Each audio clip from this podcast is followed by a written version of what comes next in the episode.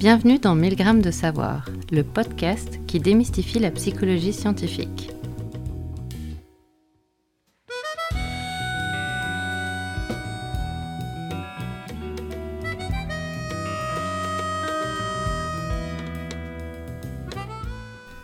Bonjour, vous êtes en présence de Julia Eberlen et de Magali Bella. Bonjour Julia. Bonjour Magali. Aujourd'hui, nous avons envie d'inviter Odile Romer. Odile, vous êtes professeur en psychologie sociale à l'Université de Strasbourg. Vous vous intéressez notamment à la perception des membres des minorités sociales et plus particulièrement des personnes en situation de handicap. C'est vrai? Oui, déjà bonjour à vous et vraiment je voudrais vous dire mon plaisir de participer à cette émission que j'écoute toujours avec beaucoup de plaisir. Oui, tout à fait, je travaille sur la perception sociale des personnes en situation de handicap. Merci beaucoup. Et donc, euh, dans cet épisode, effectivement, on va parler de la perception des personnes en situation de handicap. Il faut dire qu'on va probablement se concentrer euh, sur la perception des personnes en situation de handicap visible ou invisible par les personnes sans handicap. C'est bien ça votre champ de recherche? Alors c'est principalement ça mon champ de recherche. J'ai d'abord travaillé vraiment sur le handicap en général et on considérait que le handicap c'était le handicap visible et puis ces dernières années on s'est rendu compte qu'on se fourvoyait un petit peu et que la majorité des situations de handicap c'était des handicaps invisibles et donc on a intégré ça. Ce qui nous intéresse principalement, c'est effectivement de savoir comment des personnes qui n'ont pas de handicap vont réagir face à des personnes qui ont un handicap visible ou invisible. Et donc, euh, juste pour clarifier, peut-être un handicap visible et un handicap invisible, c'est c'est quoi la différence? Le handicap visible, c'est un handicap euh, qui a des signes extérieurs, c'est-à-dire quand on est face à la personne, il y a des perceptions qui tout de suite euh, nous font penser que cette personne est en situation de handicap. Quand euh, une personne a un handicap invisible, on, a la sensation d'être face à une personne qui nous ressemble en tout point et de tout un coup, elle a des paroles, des comportements, des, des manifestations émotionnelles qui font un petit peu irruption et qui viendront nous surprendre par parce que euh, dans certaines situations, elle ne va pas se comporter exactement comme on l'attendrait d'un humain, comme on a l'habitude de les fréquenter. Comme on vient déjà de l'aborder un peu, le handicap peut prendre plusieurs formes. Donc est-ce que vous pouvez euh, expliquer ce que vous définissez comme un handicap dans vos recherches? Et est-ce que vous vous intéressez, vous, dans vos recherches, particulièrement à une forme de handicap ou plusieurs formes de handicap? Alors déjà, je pense qu'il faut commencer par dire qu'il n'y a pas beaucoup de travaux en psychologie sociale sur la question du handicap. Euh, je m'intéresse à la perception sociale pour essayer de comprendre les comportements à l'égard des personnes handicapées. Effectivement, ça vaut peut-être le coup de revenir sur ce qu'on entend par euh, handicap. Euh, néanmoins, on n'a hum, pas énormément de bases théoriques pour construire en fait comment, qu'est-ce que ça veut dire la perception des personnes handicapées, qu'est-ce qu'on considère comme handicapé dans notre société? Les travaux qu'on a montrés indiquent avant tout dans la tête des une personne handicapée, c'est une personne en fauteuil roulant et qu'on a tendance à oublier la multiplicité des situations de handicap. Euh, le handicap, il a reçu maintenant depuis euh, une quarantaine d'années une définition de l'Organisation mondiale de la santé, qui d'abord nous a dit que ben, on appelle personne handicapée toute personne qui a une altération de ses fonctions physiques ou psychiques euh, qui vont venir gêner les actes courants de la vie quotidienne. Et puis plus récemment, depuis une vingtaine d'années, on a considéré que le handicap c'était un peu plus compliqué que ça et que le contexte dans lequel évolue la personne vient souvent faire handicap et que ce qui peut gêner personne euh, qui ont justement une altération, c'est toutes les croyances, euh, toutes les barrières, qu'elles soient physiques ou idéologiques, qui vont faire qu'on ne va pas considérer cette personne tout à fait comme un humain à part entière. Et dans ce cadre-là, effectivement, le handicap invisible prend toute sa place, puisque euh, on peut avoir des difficultés qui ne se voient pas, qui ne se manifestent pas, ou qui se manifestent uniquement dans des situations très précises. Je pense par exemple à un élève dyslexique, dans la vie de tous les jours, rien ne le handicap, sauf quand il est à l'école face à une épreuve de français. Et donc c'est plus dans cette conception, c'est plus l'environnement qui est handicapant et pas la, la personne elle-même qui, qui présente un handicap. Voilà. En fait, l'idée actuelle, et cette idée, elle est vraiment euh, très, très revendiquée par les personnes qui sont elles-mêmes en situation de handicap, c'est que euh, la difficulté en elle-même, elle ne doit pas faire handicap. On vit dans une société où normalement on intègre toutes les différences. Et par rapport à cette question spécifique du handicap, le contexte, nos croyances, euh, les normes de notre société vont faire que on ne va pas permettre à tous les individus ils ne pourront pas d'ailleurs, euh, quelquefois juste pour des barrières physiques, remplir les rôles qui sont considérés comme des rôles normaux pour des personnes en fonction de leur âge dans leur vie. L'idée centrale, c'est que c'est peut-être pas la personne qu'il faut changer, mais c'est vraiment effectivement le contexte et les normes de ce contexte. Donc vous, vous étudiez spécifiquement aussi comment cette interaction entre l'environnement et les personnes en situation de handicap, comment ça se passe dans le contexte professionnel et scolaire? Oui. Est-ce que vous pouvez décrire les situations euh, qui vous intéressent particulièrement? Oui, par exemple, je vais raconter une petite recherche qu'on a menée il y a quelques années où on montrait à des participants une photographie où on voyait une personne qui était soit derrière un ordinateur, soit à un poste de soudure. Et puis, suivant la condition, les participants voyaient juste cette personne et où ils la voyaient dans un plan un peu plus large et on remarquait que la personne, elle était en fauteuil roulant. Mais c'était exactement la même personne qui faisait le même travail, c'était la même photo. Et on demandait ensuite aux participants de juger des qualités professionnelle de cette personne et d'imaginer la place qu'elle occupait dans l'organisation qui l'embauchait. Et en fait, on a montré que le simple fait de voir le handicap sur la photo faisait qu'on jugeait euh, cette personne qui était représentée sur la photo comme moins compétente et occupant une position moins valorisée dans son organisation de travail que si on ne voit pas le fauteuil roulant.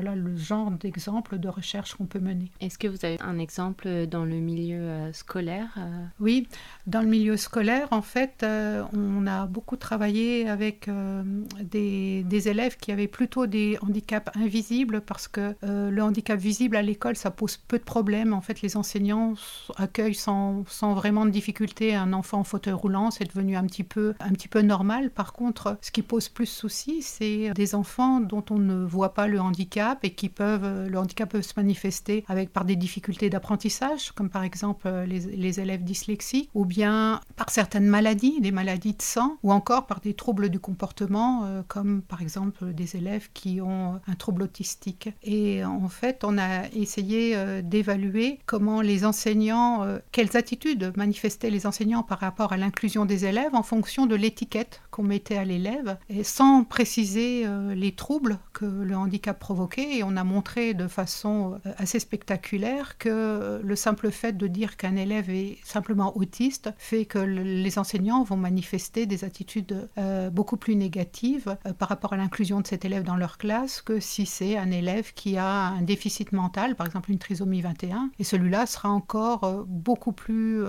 beaucoup plus difficile à inclure selon les enseignants que si c'est un élève qui présente un handicap physique ou un handicap sensoriel. Vous étudiez donc le jugement social et les conséquences de jugement social. Est-ce que vous pouvez donner des exemples des conséquences, par exemple à travers les échanges, le comportement euh, qui se manifeste du coup dans le quotidien de ces personnes en situation de handicap? Alors, on, manque vraiment de données euh, scientifiques sur les conséquences. En fait, euh, on a beaucoup travaillé sur euh, les attitudes qu'on avait, sur les croyances qui étaient développées par rapport aux élèves ou aux adultes en situation de handicap. On manque encore de données sur les conséquences. Les conséquences, on les a surtout à travers les témoignages des personnes. Et c'est aussi des fois ce qui justifie les recherches qu'on mène, c'est essayer de comprendre eh bien, pourquoi un salarié qui a un aménagement de son temps de travail parce que son handicap fait qu'il il plus fatigable, est considéré comme quelqu'un de paresseux. Euh, pourquoi on considère qu'un élève à qui on doit donner du temps supplémentaire pour faire une épreuve, on imagine que euh, le fait de réussir cette épreuve est moins valable que s'il n'avait pas eu ce temps supplémentaire. Mais en fait, on commence seulement à le tester euh, expérimentalement pareil, dans un programme de recherche qu'on est en train de conduire avec des collègues sur la façon de réussir à l'école, on montre que les enseignants sont tout à fait d'accord pour que les élèves en situation de handicap apprennent avec des aménagements, par exemple faire une dictée plus courte quand on a des, troubles des apprentissages, ou bien avoir des photocopies de taille plus élevée quand on a des problèmes de vue, euh, ou bien avoir un temps supplémentaire pour acquérir une leçon. Par contre, au moment de l'évaluation, les enseignants sont très défavorables à ces aménagements et ils ont tendance à considérer que l'élève a moins bien réussi qu'un élève qui n'aurait pas eu ces adaptations, un élève sans handicap en fait.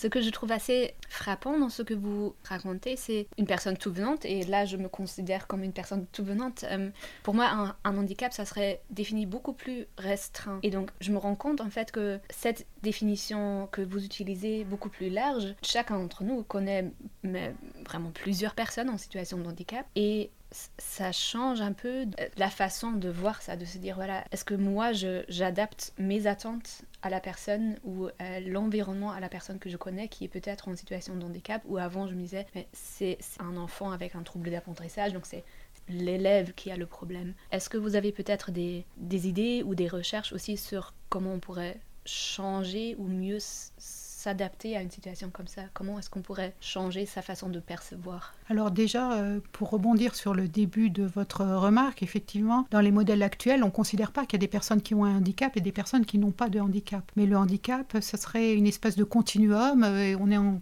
en complète possession de ses moyens versus on ne dispose plus de ses moyens. Et chacun d'entre nous, d'ailleurs, dans différentes situations de la vie, peut évoluer sur ce continuum. Je pense que ça nous est tous arrivé euh, de nous retrouver dans un pays où on ne maîtrise pas la langue, on se trouve en situation de handicap. Alors, euh, cette, cette définition, elle est extrêmement large et effectivement, le législateur a eu besoin de la restreindre et on parle maintenant de handicap quand même quand il y a un trouble ou une lésion, quelle qu'elle soit. Néanmoins, ce trouble ne fait pas forcément handicap. Ça dépend vraiment des contextes d'expression, comme vous l'avez souligné. Comment on peut régler ça? Là aussi, on est en train d'essayer de le faire dans, dans, un programme de recherche où on se dit que euh, les attitudes et les jugements, ça se fixe dès l'enfance et que c'est peut-être à ce moment-là qu'il faudrait développer les compétences des enfants à accepter la différence et intégrer la question du handicap dans la question des différences en général qui touchent l'humain. Et donc, euh, à ce titre-là, on teste un, un petit programme dans les cours d'instruction civique en école primaire en France qui s'appelle Une ouverture à la diversité, où on demande à l'enseignant de développer une norme d'acceptation de la différence. Comment, en fait, chacun d'entre nous est différent les uns des autres pour des tas de raisons, hein, par la couleur de peau, par la taille,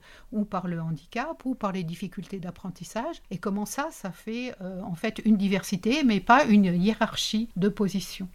Et euh, si euh, ben là on est en train de tester le programme, on va bientôt voir comment quels effets ça a eu sur l'évolution des attitudes des élèves, mais on se dit que si on arrive comme ça à avoir des interventions dès, l'entrée à l'école, peut-être que ça pourra changer notre façon de concevoir les choses. Une autre façon, si je peux me permettre de compléter, c'est aussi le rôle des médias. Je pense que les médias ont un rôle énorme dans l'image qu'ils véhiculent du handicap. Je pense aussi que c'est en train d'évoluer. Euh, quand euh, on diffuse, par exemple, les sports paralympiques au même titre que les sports olympiques, on commence progressivement à remettre au même niveau euh, les, compétiteurs, c'est-à-dire des sportifs avant tout. Quand on fait intervenir des humoristes ou des vedettes qui sont en situation de handicap divers, on montre aussi qu'au-delà du handicap, il y a des spécialités qui définissent la personne avant que ce soit le handicap qui la définisse. Pour revenir vers, les, vers la situation d'embauche, donc si je ne me trompe pas, vous avez fait une, une étude sur la situation d'embauche des personnes en situation de handicap. Vous avez fait varier pas la compétence du candidat, mais justement uniquement le, la présence d'un handicap ou non. Je trouvais ça particulièrement intéressant. Est-ce que vous, vous pouvez peut-être dire plus là-dessus? C'est un petit peu la recherche que j'ai présentée au début. Hein. oui. Après, on a, fait, on a eu d'autres protocoles aussi où on a fait varier, par exemple, la réussite. Mhm. C'est-à-dire, est-ce que la personne, elle a trouvé sa voie professionnelle ou aussi on l'avait fait au niveau des études, est-ce qu'elle a trouvé la formation qui l'a conduit? Et on regardait comment la réussite, elle était évaluée par les percevants suivant que la personne était ou pas en situation, était présentée ou pas en situation de handicap. Et on s'apercevait que euh, quand euh, c'était une personne handicapée qui réussissait, en fait, on n'attribuait pas la réussite à ses compétences, mais on l'attribuait davantage aux efforts qu'elle avait été capable de faire pour surmonter ses difficultés. Alors que quand c'est une personne sans handicap, que ce soit un, salarié ou un étudiant, c'est bien par ses habiletés, ses capacités qu'elle a pu réussir. Et là aussi, il y a une grande différence, c'est-à-dire entre les personnes handicapées et les personnes sans handicap, c'est comme si pour les personnes handicapées, on n'arrive pas à associer le handicap avec un certain nombre d'habiletés. Et donc là, dans cette situation, le résultat, c'est quand même le même que la personne avec ou sans handicap a réussi la même tâche. Qu'est-ce que ça a donc comme conséquence pour, pour la personne qui observe? De, dire que c'est l'effort ou c'est la compétence Mais Parce que l'effort est beaucoup moins valorisé dans notre société que la compétence. Euh, la dimension qui permet le plus d'accéder à des positions euh, valorisées dans notre société, c'est bien la compétence. Et au-delà même de la compétence, c'est l'assurance. Et les personnes handicapées, elles ne sont pas associées à la compétence, mais elles sont encore moins associées à la dimension d'assurance. Donc quand on va postuler un emploi, à partir du moment où on voit quelqu'un qui fait des efforts, les efforts c'est bien, mais ça ne garantit pas la réussite, on sera moins attiré par ce candidat qu'un candidat dont on est sûr en tout cas dont on se représente facilement la compétence et dans un certain point le degré d'assurance. Et donc là, vous avez parlé d'un programme pour les, pour les élèves mmh. que, que, vous êtes en train de, tester. Est-ce que vous avez un, un, programme similaire ou une intervention similaire pour les, les adultes? Alors oui, on est, on est en train de tester avec une doctorante qui travaille à la Ligue contre le cancer comment on pourrait favoriser le retour à l'emploi des personnes après un cancer, parce qu'on se rend compte que ces personnes-là, elles ont vraiment du mal à retrouver leur euh, travail et à être euh, acceptées au même poste dans les entreprises qui les embauchaient avant. Et du coup, là aussi, on essaye de comprendre les mécanismes qui sont en place pour pouvoir proposer des journées de sensibilisation aux employeurs qui sont d'ailleurs très demandeurs. Euh, ce qui ressort des premiers résultats qu'on obtient, c'est qu'il y a, par rapport au cancer particulièrement, il y a une crainte de ce que représente la maladie et de ce qu'on va dire à la personne une fois qu'elle revient Est-ce qu'on va lui parler de sa maladie, de ses difficultés? Et en fait, cette, peur de ne pas savoir se comporter correctement fait qu'on va éviter les interactions, voire même on va éviter de, de reproposer du travail à cette personne. J'ai une question qui est un peu euh, euh, différente de ce dont on a parlé jusqu'ici. Qu'on voit qu'il y a des jugements et des attitudes envers les personnes en situation de handicap. Est-ce que euh, les personnes elles-mêmes qui sont en situation de handicap, elles ont conscience de ces jugement et est-ce que ça va par exemple impacter leur motivation, par exemple quand elles cherchent un travail euh, ou à s'intégrer dans le milieu scolaire? Oui, elles, en sont plus ou moins conscientes. Enfin, en tout cas, il y, a, des personnes qui en témoignent, mais il y a aussi, il faut se dire que euh, toutes ces caractéristiques qu'on associe au handicap, on n'en a, on, a pas ni, les uns ni les autres, on en a forcément conscience. C'est au cours de notre développement qu'on a appris, à force de voir euh, des choses euh, et entendre des choses sur le handicap, que ben, peut-être les personnes handicapées sont moins compétentes que les autres personnes. Et ça, les personnes qui sont elles-mêmes en situation de handicap, elles l'ont intégré aussi. Et quand on fait ces mêmes mesures sur les personnes en situation de handicap, finalement, on trouve les mêmes résultats que quand on interroge des personnes sans handicap. Elles-mêmes, elles ont l'impression que euh, pour faire bonne impression, c'est pas sur la compétence qu'elles peuvent se valoriser, qu'il faut qu'elles trouvent d'autres caractéristiques et donc c'est comme si euh, elle se rajoutait en fait un, handicap au moment de postuler. De la même façon, là on l'a mesuré aussi chez les élèves, quand ils sont euh, en situation de handicap ou en grande difficulté euh, scolaire, eh bien ils ont tendance à plus s'associer à des traits de sociabilité, c'est-à-dire à valoriser les relations sociales et à moins s'associer à la compétence. Et forcément, c'est pas toujours ce qui est valorisé en classe et, et ça donne pas forcément l'image du meilleur élève, enfin de l'élève dont on souhaiterait qu'on souhaiterait avoir dans sa classe. Euh, une dernière question peut-être pour revenir aux, étudiants qui ont plus de temps en temps normal, mais au moment des épreuves, vous avez dit que les, les, professeurs ont souvent pas ravi de l'idée d'accorder les mêmes temps ou les mêmes aides mm. aux élèves que pendant la période d'apprentissage. Vous en avez parlé avec les, professeurs Est-ce qu'ils sont conscientes de ça ou est-ce que c'est plutôt une action inconsciente? Alors non, il y a quand même un certain degré de conscience. On a, on a fait une étude euh, il y a deux ans où on a interrogé là-dessus les enseignants, chercheurs de l'Université de Strasbourg et ils le, ils le verbalisent assez clairement. Hein. Je ne sais pas si, si, on a tous conscience de ce que ça implique, mais euh, j'ai l'impression, et c'est ce que les enseignants-chercheurs ont l'air de dire à l'Université de Strasbourg, c'est que la question de l'inclusion des étudiants handicapés, c'est quelque chose qui est acquis et qu'on est prêt à faire des efforts pour les inclure. La question de la réussite des étudiants en situation de handicap, c'est une autre question et qui demande là encore à être travaillée de façon plus proche. J'ai participé euh, il y a deux semaines, je crois, à une table ronde entre les étudiants de Strasbourg, les étudiants en situation de, handicap de Strasbourg et des, associations d'employeurs. Et en fait, euh, la, grande difficulté des, des étudiants, c'est pas d'obtenir un diplôme. Il y en a beaucoup qui ont un diplôme de master, mais c'est de trouver un stage et après de trouver du travail. C'est-à-dire que même avec les diplômes, ils sont moins compétitifs hein, sur le marché du travail que les autres étudiants. Parce que, en fait, euh, on valorise moins la façon dont ils ont été diplômés que si on est un étudiant euh, sans, sans aménagement. Il reste quand même du travail là. il reste du travail. il reste du travail, mais je pense aussi que ben, plus on comprendra comment ça se passe, plus on explorera ces phénomènes, plus on pourra peut-être ben, déjà rendre sensibles les uns et les autres à, ces biais dont on n'a pas conscience, mais surtout aussi euh, plus que rendre conscience, euh, faire prendre conscience des biais, c'est peut-être aussi après travailler sur les outils euh, qui sont à notre disposition et qu'on pourra proposer pour pallier à ça. Merci beaucoup. Mm. Merci beaucoup. Ah, c'était vraiment euh, passionnant. Et euh, merci beaucoup d'avoir accepté notre invitation. On était aussi euh, très contente de pouvoir vous interviewer aujourd'hui. Bah, je vous remercie de m'avoir donné la parole.